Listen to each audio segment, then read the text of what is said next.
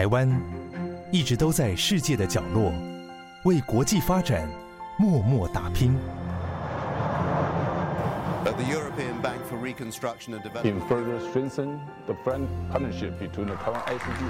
接轨全球，分享台湾经验，这里是国和会。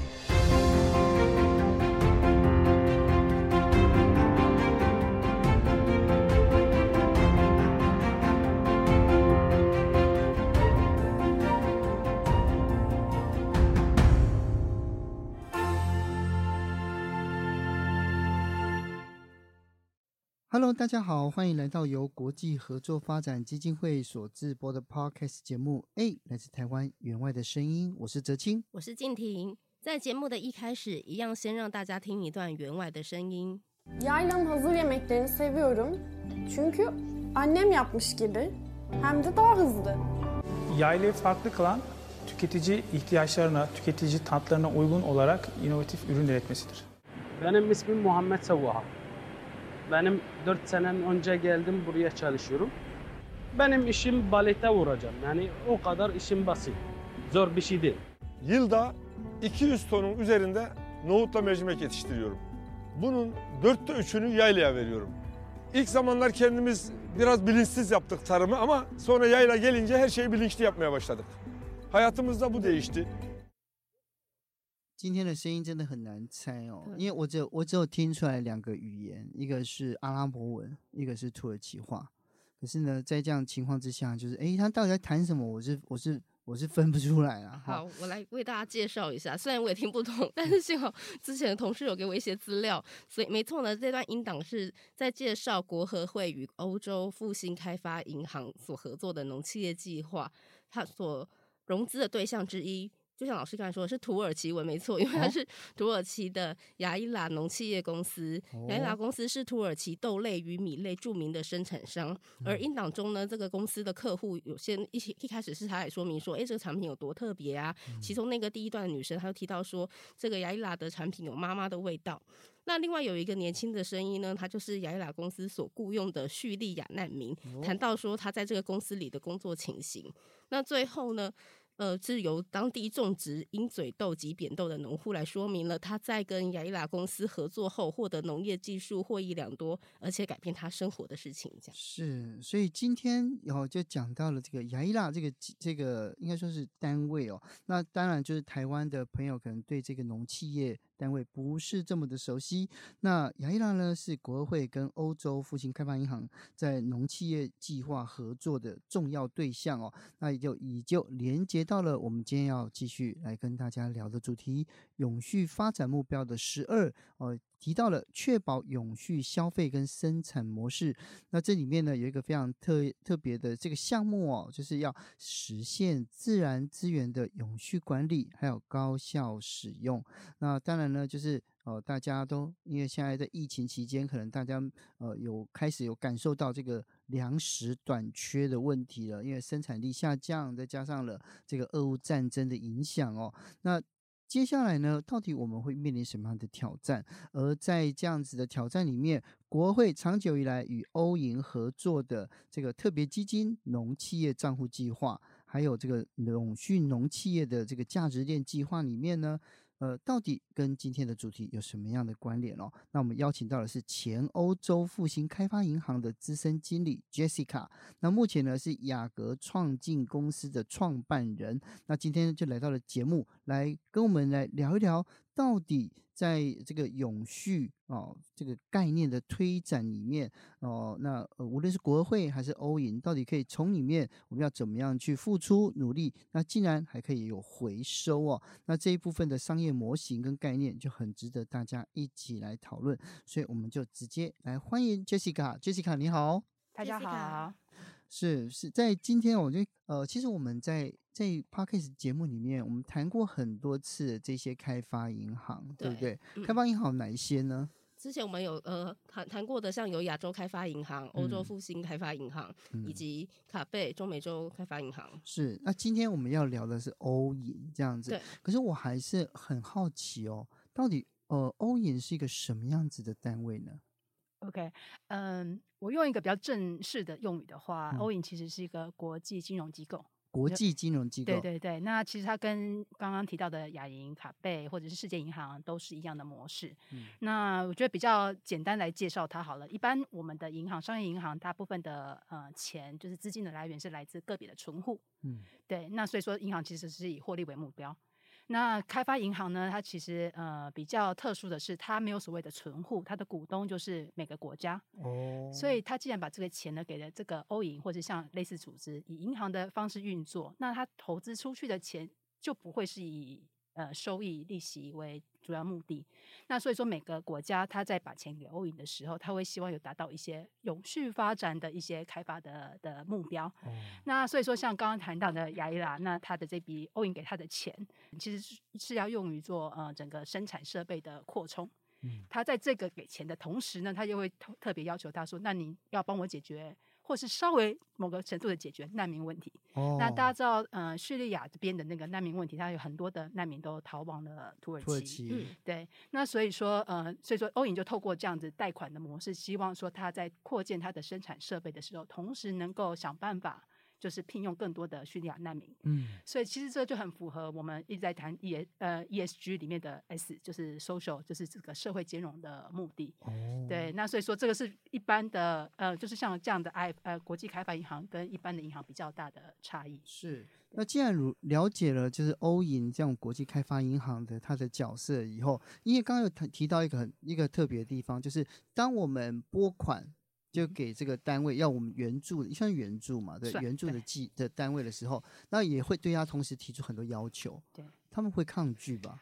呃，非常会，因为除了很麻烦以外，其实有一对一般的商业运作来讲，其实就觉得很像假道学。对呀、啊，你就是要求这个干嘛？我又赚不了钱。嗯，可是事实上在。这么多年的运作的过程中，其实长久以来，因为我们讲说这些的投资，不不管是就是竞争力上面，其实是会带来长久的效益。那比如说像是我雅雅的例子，就是说它其实间接的先解决了未来潜在的社会问题。哦，就是如果说难民的问题不解决，可能对整个土耳其的的社会社会会有一些问题。那另外一个其实有个例子，其实也蛮有趣，刚好是最近的例子。国会跟欧影这个农企业的这个基金里面，其实有。援助一个乌克兰的客户哦，对，然后这个客户他其实主要借款的部分是要做谷仓，就是因为他们是那个大的那个葵花籽油生产的那个公司谷仓的建设，然后欧银其实是希望他能够引入更多的这些所谓的能源效益的的投资案，哦，所以有点半强迫式的 要求他做一些，比如说呃所谓生殖燃料的。的投资，因为他们是谷物嘛，嗯、所以说它可能在呃精呃精致化那个谷物的会有一些壳啊什么的，就变成是一个生质燃料的一个设备。嗯、那其实因为最近因为刚好就是的确是天然气这个燃料的价格狂飙嘛，对，那所以说它因为有之前的投资，所以它其实大大的减少了它在这个燃料费的支出。是，所以真的在国际开发银行的里面的所很多的合作案，就某一个程度上也是一种。超前部署，虽然我很不想这样讲，对不对？对，就是其实我们真的不是假道学，这是其实是有长期的研究，说我们所谓的 ESG 为什么这个永续的投资其实是有价值的，虽然可能在近期内可能看不太到，可是真的是长远来看的话，其实是对企业、对国家或者对整个全世界都有很好的正面的效益。是。好，那我这边想要请教 Jessica，为什么当初会想要进到欧银来工作？我觉得真的是因缘际会，因为其实这样的工作在台湾不是很常见。嗯，然后因为我自己的背景，其实很一直都很想做国际组织的工作。嗯，可是，在台湾其实这样的机会真的刚刚讲不常见，所以就蛮蛮蛮难得的。然后就是真的就是很刚好看到这样的机会，他是首先是先在台湾，他有一个办公室的设立，哦，所以我是这种在台湾的办公室进入。然后就是，其实主要的工作当然就是协助台湾跟欧影做这个叫做交流 engagement 媒合，对对对。嗯、那然后因为在嗯、呃、做这个分工作的时候，其实常常接待欧影的访团来台湾。嗯、那其实我的这个，我这甚至觉得他是我的 mentor。他就是来台湾的时候，然后就是农企业的一个主管。嗯。然后他刚好是乌克兰人。哦。对 对对。嗯。然后所以说，他就说：“哎，Jessica，你有没有兴趣？”就是来欧银了解一下，你在另外一端做了很多的这些人才或者是技术的这些推广到欧影的区域。嗯、可是你知道欧影到底在做什么吗？嗯、所以他就说：“哎、欸，你如果有兴趣的话，真的欢迎来欧影来试试看。”嗯，所以我就有了一个这短期的这个可以到那边去等于说有点像 second D 啊，就是借调人员的、嗯、的方式去了。然后我其实心里很感激，因为其实真的是。就是在戏棚外看，跟真正进去里面演戏，其实差异真的还蛮 蛮大的。在戏台下跟戏台上都不一样，对不对？对对对对对。然后我觉得，就是你还有跟所有的人、不同文化的人的谈话，然后的经历，这都是不是就是工作本身就可以告诉你的。哦，对。所以跟人的连接真的是，就是应该是更深入啦。对，我觉得就是呃，文化部分不是我们好像没有接触，是无法感受到那个温度。所以说，在比如说你只是平常在欧影里面，其实很长，你就看到大家都会去咖啡厅里面，然后就坐下来就开始聊。然后他其实这样透过这样的模式，其实是反而促成更多的案子，是对，而不是说好像正式的在咖就是会议室里面去谈很很正式的话。我觉得欧影的工作模式好法国跟意大利人哦。呃，它的设立的，它的设立的两个最主要国家其实相当有趣，一个是法国，一个是德国。哦，所以它一方面有法国的浪漫跟跟那种悠闲，他了要一直讲话，对对对对对，语言的艺术很重要。对对 对，然后另外一方面有德国的，非常的就是 照着严谨，对对，所以它其实是有趣。那当然我在的时候的那个总裁是英国人，哦，所以他又加入了英国的这些的元元素，所以其实是越越来越丰富，越来越有。有趣是对。那在欧影工作的经验结束之后，现在你也自己创业嘛？嗯、那其实，在之前的工作经验对你创业应该也很有帮助，对不对？有，就是呃，我其实创业主要的目的就是说在，在感感觉在我原本的工作好像有一些地方做不到哦。对，因为毕竟是我代表的是比较要中立的角色，所以说其实没有办法真的跳下去协助了某只公司。嗯。或是某一个机构，有时候你喜欢他，但是你无能为力，对不对？就是说我要公平，所以说，比如说有一个案子出现的时候，我必须要告诉，我知道谁有可能会拿到案子，就是比较有竞争优势，可是我必须要告诉他的 competitor 同样的消息。嗯，然后，然后，可是问题是，就是这个照。对于专案的真正的达成，就是告知是一回事，专案达到目标又是一回事。它中间有个 gap，那些是我的角色不能够做的。嗯，所以我就会想要说，OK，好，那我就是跳出我的舒适圈，希望就是多做一点，可以真正把厂商带到欧影的市场的这样子的 additional，就是额外的一些工作。是，对。所以现在做的就是，现在现在做的主要就是针对于看到有些有时候是会很多的案子，然后我怎么找到对的厂商，然后辅导这个厂商，嗯，真的透了解欧影的逻辑，因为重点开发银行很有趣，它其实真正拿到案子的不是你的技术，嗯，就是有点类似像你要知道它的游戏规则哦，在什么时间讲怎么样的话，提出怎么样的构想，像听讲像 library，yes，其实其实都是啦，所以说。呃，我就跟我我很多朋友都讲，说在欧影的经验，我的如果总一定要总结的一句话就是，哎，果然到处都是江湖，真的很多地方必须要去，嗯，就是拿捏很好这样子。嗯嗯，对。对，那今天我因为因为一开头静婷为我们大家放的声音就是雅伊拉，那当然就听众听到后面这边，现在他们还在想说雅伊拉到底是什么？亚伊拉是一个什么样的概念？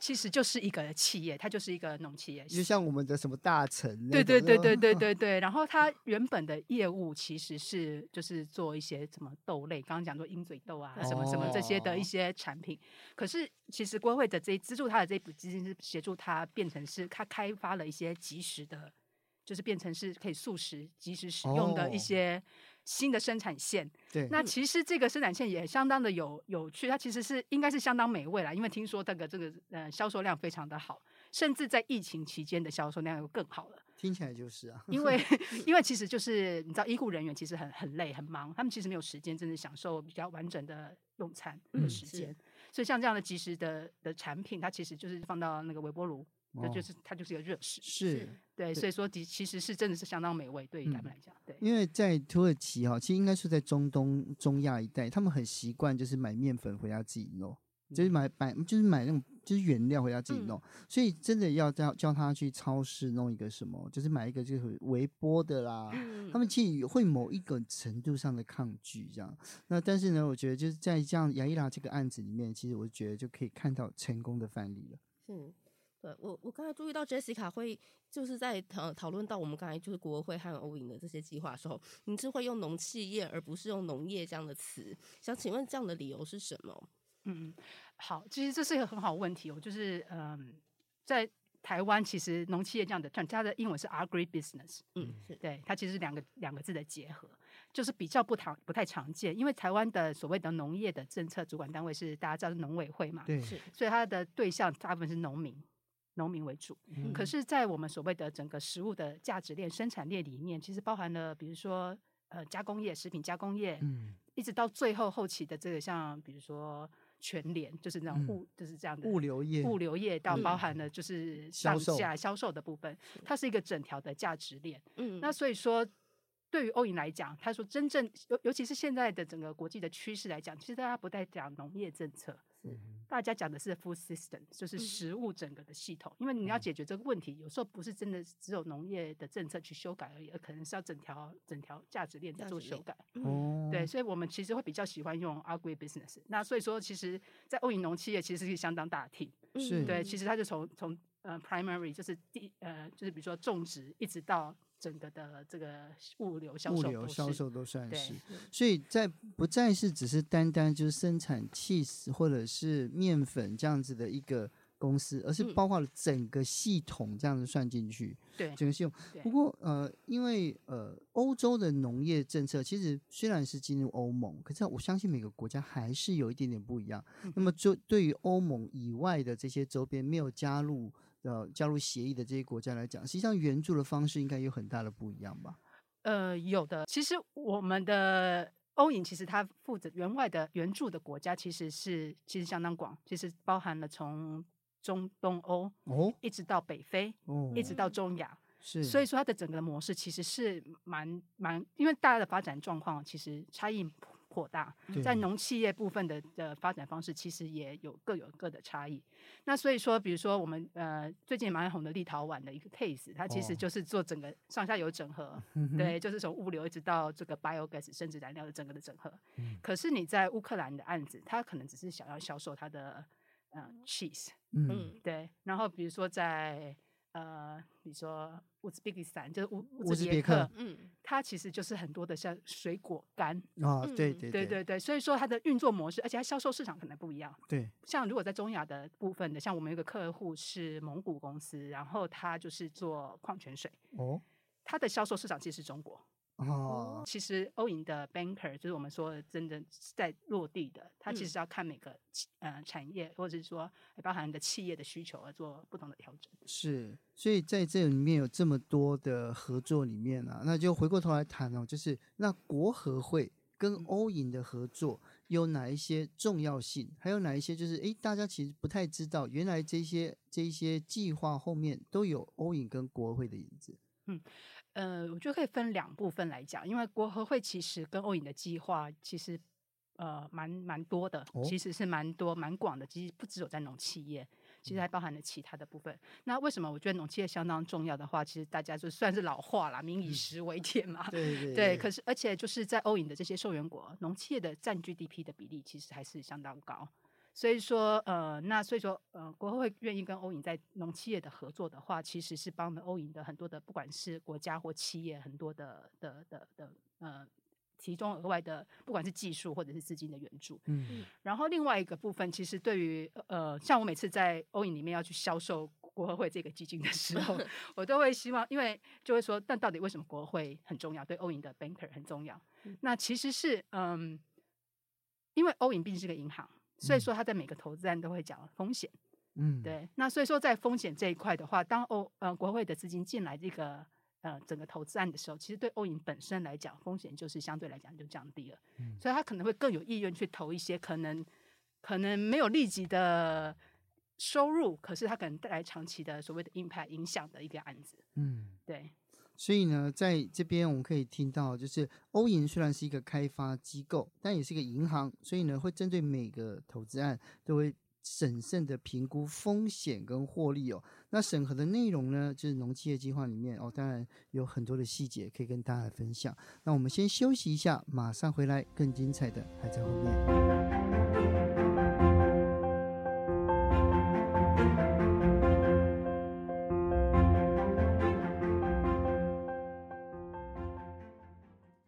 迎回到 A 来自台湾援外的声音第十九集的现场。那我们邀请到的是前欧洲复兴开发银行的资深经理杨雅文 Jessica 来跟我们分享她派驻在欧银农企业团队期间协助啊推动国会跟欧银的合作农企业计划的经验跟心得。那应该是这样，我我其实我很好奇哦，就是欧银会以什么样的角度去评估这个单位应不应该合作，愿啊可不可以援助呢？呃，在商言商啊，其实就是。呃，虽然这有点有点 technical，就是欧银在评估案子的时候，嗯、其实其实还还是很大的一部分是跟 bankable，我们说它其实是可可被贷的一个，就是可以回收的一个案子，哎、不是真的不是在做慈善事业了。嗯，那它后面的逻辑很简单，就是说，呃，你投资出去的话，其实是协助了这个企业或是国家做发展，嗯、一定要本身就有足够的自立的能力，对，它才能够是帮助。整个国家的永续的，而不是说只是一次性的，不是无偿的，对对对对对对。所以说这个部分就是，当然是第一个就是还蛮重要的。然后第二个的部分，呃，对我们来讲，就是比如说它的贷款的公司或对象的，因为我们其实不只有公司，我们其呃欧银公贷款其实还包含政府，嗯嗯、这些人的意愿做改变，或者是说永续发展的意愿有多高？因为这个其实也是欧银来讲，对了。计划的成功一个很重要的部分，嗯、然后第三个部分的话，呃，我觉得就是说，欧银不跟一般的银行做竞争，哦、所以说，如果你当地银行都可以贷款的话，我们不用去抢这个生意，是对不对？对。那可是问题，有些案子其实是，所以我们说 additionality，、嗯、就是说你要提供额外性的的价值。对。那这个有一方面有可能是财务的。就是别人不想承受承受风险，然后我们承受风险的这种额外性的价值。对，另外一个就是回到回扣回我们的主题，就是永续发展的长期的希望能够带来什么样的价值。对，然后欧银它可能除非一部分是它会 leverage，就是运用其他的资源，比如说欧盟的一些援助款，嗯，来协助企业做一些呃，比如说我们用更好的技术，或者是用呃怎么样的呃专家来辅导。就是提供这些额外的这些协助这企业做有序发展的的方向。是，所以刚刚听完这个 Jessica 跟我们分享之后，那静婷你是不是想要了解一下呢？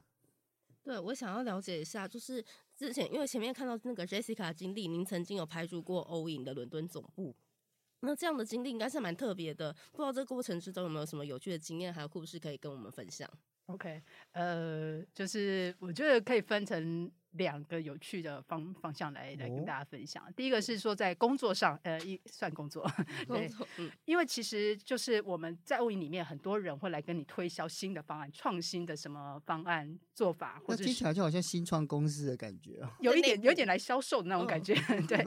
然后所以说我记得印象一个很深刻，就是有一个从来自非洲的 partner，然后他来跟我们呃，就是提倡一个新式的营养的食品。对，然后所以他在在在欧银总部在伦敦金融城里面，就办了一个试吃大会。试吃大会吃什么？嗯，就是大家想想看，就是来自非洲，然后就是很营养的一个 cracker，就吃虫就对了。对，是吃，但我好奇是吃什么虫？哎，这个有点太技术，我有点忘记它是怎么样，因为。不过还好是不像我们可能在亚洲吃原形食物哦，它其实是就是说有做过 processing，就是做过就变成像是 cracker 或者是饼干类的，所以说你看不出来它那个是什么样的形体。形体是，可是说它这是很好的这个优质蛋白质的补充的来源。是，那所以说其实是哎，大家大家不要觉得很害怕，因为这个真的是国际上的趋势。嗯，因为就是它是一个低碳的。然后可持续性的 农业产品，对，是，所以这也是算其中一个这样。对对对。然后我刚刚在讲说，还有生活上，因为我觉得像这样的国际组织很有趣的是，因为它是广邀全世界的专业的人士进来，所以它对于 networking、team building 就是整就是很重视。然后落实到伦敦的做法，就是大家一起去开合。啊，对，哦，这在国外蛮常见的。对对对对对。如果大家有去英国的话，应该就是在大概五六点的时候，你在走在外面，都是一堆人在站在那个路上，对对对。然后你就想说在干嘛？就是原则上就是在喝喝酒。喝酒。对。对那所以说像这样的，其实也在欧影里面还蛮蛮常见的，就是我们这是所谓的 networking 的这个重要活动之一，还蛮常出现的。对，所以其实，在每个 team 的厨房里面，应该都。蛮多酒，很多酒的，各式各样的酒杯。然后你可以想象，就是农企业，因为我们的客户很多，也是做酒的，对，也是酒庄，对对对。所以说，其实就还蛮多这样的经验，存货也很多这样。对，这听起来就是一个很可以工作的地方啊。对，work hard，然后 play hard。不不过呢，就回来回来严肃一下，反正听众朋友说我们是太太不正经了哈。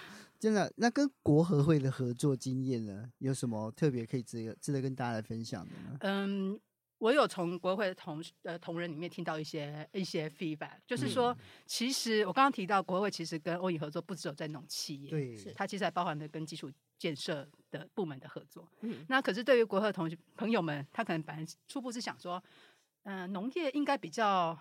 好像跟自身相关，嗯，所以在看案子的时候，应该比较容易一点，可能胜过于说什么风力发电的这个怎么回收啊，什么什么的。可是问题是，当欧影提出案子的时候，会提出说，比如说，呃，我们要资助一个案子给摩尔多瓦的 Glass Bottle，就是类似像酒瓶公司，对对对，酒瓶公司的，对。那这个有什么影响性？就是它有什么 impact，有什么影响力？然后，或者是说，哎，我们还要投，我们欧银提出一个案子，希望国会资助提供这个资金给乌兹别克的果酱公司。嗯，对。然后这个又又又，我怎么评估它的风险跟回收？嗯啊、而且听起来好像、啊、好像就很小，对对对对，对，对，好像没什么没什么，蝇头小利。对对对对对。然后，可是事实上，就是其实这跟文化有关系。就是说，我们食物的真的每食物的文化，其实有很多的历史背景，跟他们可能跟我们台湾米食文化有很大的差异。嗯，比如说乔治亚，他在苏联时代其实就是很重要的。呃，就是生产酒的的区域是对，然后其他其实好像好像蛮久，几千年的历史，六千年到八千年之间是人类历史上最古老的酿酒区。对对对对，所以说像这样子的公司，像酒瓶的公司，它就是可能占这个的经济体里面，其实是还蛮重要的一个公司。是。然后在乌兹别克的案子是说，因为我们呃，他们他们叫面饼吧，就是乌兹乌兹别的主食是面饼，是。所以说，就像我们。吃米饭我们要配什么菜一样，它它可能会透过很多的果酱，各式各样，不见得是果，不见得只有是水果，可能是各式各样的蘸料，对，对蘸料，对，然后所以这个是他们生活中很重要的一部分，是对。像听起来就是，哎，你看合作案这么多，援助案这么多，你们会一直出差吗？呃，会，会一直出差，对。所以那那段时间就是疯狂的在世界各地到处飞嘛，对不对？呃，应该是说。也不到世界各地啦，嗯、就是欧影这些国家有个守备区，就对，对对对 对，范围有个范围，就是呃，应该算西半球，对 西半球，就是有趣的国家，有趣的国家。可是很多国家实际上对于一般来讲，因为它不算是观光所在地嘛，所以去到当地有遇到很多就是不方便，或者是甚至有危险，会吗？呃，有哎、欸，有哦，对对，就是好，这是我个人的刚。的的经验就是，其实我之前去过埃及，我刚刚讲说北非的话是是是欧影，也是欧银的受援国。嗯，那其实我记得好像就拜访客户的时候，有经过一段就是沙漠吧。嗯哼。然后那时候因为可能我们就是看起来人单人力单薄，所以说在过过关的时候，因为目前埃及应该还是军政府军政府对。然后就是一直被盘问说你们要干嘛，然后他们其实有点 sensitive 啊，就是说你是国际组织，你校长开什么东西，还是说是什么的？我说我要给你们钱的。对对对，可惜他们不这么想。对，所以说的确是有会经过类似像这样子的这个这个蛮敏感，然后可是也是相当有趣的经验。是，对。所以我之前跟他讲说，其实，在这种国际开发组织里面，真的是疫区。战区、灾区跟委区，他们都要去，都要去，都要去，这样其实很有趣啊。嗯、那那当然了，这我们一定要再回要回来讲一讲，就是现在最最重要的议题。其实我回到就是因为虽然现在您已经离开离开欧影了，嗯、不过我觉得欧影一定他也会现在专注就现在的乌克兰的战争。嗯、那那刚才我们在提到，哎，国会在乌克兰，它这有一个有一个援助案是跟葵花籽油的生产公司有关，农企业有关系啦。嗯、对，那如果站在站在您现在就是你专业的立场来看，乌克兰未来它会需要什么样子的协助呢？欧影在。提供给农企，尤其是乌克兰农企业，已经不是从现在才开始。嗯，它其实在在从二零一四年，呃，克里米亚战争之后，是其实就已经有发生很大的转变。对，因为其实乌克兰大家知知道它的那个国旗就是蓝天，然后黄色就是代表是很丰饶的土地，黑土的土地。所以说我之前接待过一个乌克兰的朋友，他讲说，他上天给他的土土地其实是一个。Blessing 对，嗯，然后也是个 curse，是祝福还是诅咒？对对对对对，因为他们其实传统上面，他们我听他讲，他讲的很夸张，就是随便把种子丢在地上都可以都可以长好，嗯、对对。所以说他在呃，而且他因为又是跟俄罗斯有很紧密的兄弟之邦的关系，对，所以他们很多的产品其实都是直接销给俄罗斯。俄罗斯。所以说，在二零一四年之前，他们其实不太 care 东欧的，呃，应该是说。欧盟，欧盟，欧盟的市场，嗯，对，因为其实他们其实不需要多做努力，就可以产生出产品，然后就销给俄罗斯，然后几乎就可以卖光，嗯，对。然后二零一四年之后，当这个市场突然关闭了之后，其实每很多企业，像刚刚讲那个葵花籽油的公司，其实也是，哦，他必须要做很多的投资跟了解欧盟的市场的需求而做转变。那所以说，欧银在这一部分就会提供很多的这方面的，不管是资金或是专家的的援助。是，对，所以他们会向欧银来申请，但欧银也会来仔细的来审核，到底适不适合，能不能够这样子哦。对对。那当然呢，就是今天呢，我们也听了很多，无论是欧银。呃，跟国会的合作，或者是农企业的计划，那其实最主要呢，我们今天从故事里面听到的，都是要如何推动哦永续的价值，打造有韧性的农企业，那么也让他们变成有高价值链的这个生产的竞争力哦。那平衡绿色发展企业，实际上也符合了 SDG 哦，无论是二。的消除饥饿工作权的八十二的责任生产跟十七的多元伙伴关系，是欧银哦跟国合会的合作是非常非常密切的哦。那最后最后有没有呃 Jessica 有没有什么话想要跟听众来讲？无论是就是诶有新进入欧银的，应该没那么简单了哈，或者说从事国际援助或者新创的朋友，嗯。我们虽然今天的主题讲的是 SDG 十二，就是永续的生产，嗯、那可是事实上，其实，在真正的永续的投资案里面，其实很难区分到底是只有单一的目标，或者是更多。绝对不会有单一的。对，其实就是绝对不会有。那所以说，呃，比如说像很多的案子，欧呃国会很多的案子里面，其实包含了就是呃消呃解决的这个 hungry 的问题，嗯、然后怎么有平权的问题，嗯、比如说工作权的问题，嗯，然后 climate action 就是都都有。然后我觉得最重要最重要的其实是它就是一个很成功的。国际多元伙伴关系的跟欧影的合作，嗯，这是一个很重要的一部分。是，然后在国际上面，这个议题绝对不会停止。嗯，然后国际的 funding 到处都有。